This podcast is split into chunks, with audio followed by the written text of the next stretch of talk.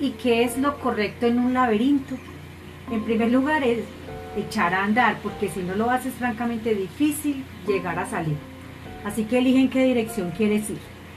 A la izquierda, dijo Alicia. Bien, pues ahora toca con una mano una de las paredes y camina sin dejar de nunca de tocarla. ¿Qué pared de tocar y con qué mano? La pared que quieras con la mano que quieras. Pero te aconsejo que si eliges la pared de la izquierda la toques con la mano izquierda y viceversa.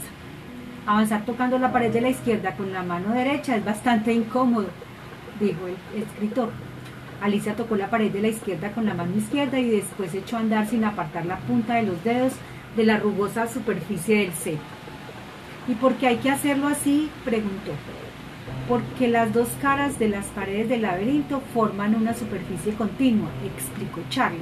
Y si no apartas nunca la mano de la superficie, acabas recorriéndola entera y por tanto encuentras la salida, aunque no necesariamente por el camino más corto.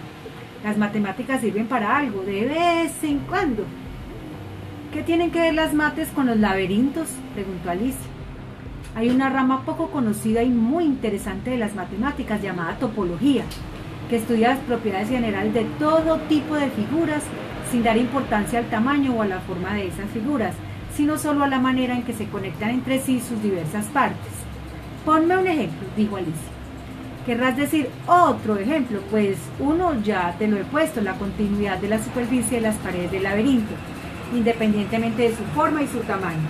Está bien, ponme otro ejemplo, pidió Alicia, un poco fastidiada por la manía de Charlie de precisarlo y puntualizarlo todo. Por ejemplo, desde el punto de vista de la topología, un cuadrado y un círculo son equivalentes, porque son dos superficies continuas limitadas por sendas líneas cerradas. Estás hablando como un profe de mates, se quejó la niña. Dímelo como si fueras una persona normal. Una persona normal no te lo diría de ninguna manera, porque por desgracia las personas normales no suelen entender nada de matemáticas.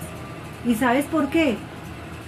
Dijo Alicia, porque los profesores de matemáticas son unos plastas insoportables y no explican las cosas como es debido.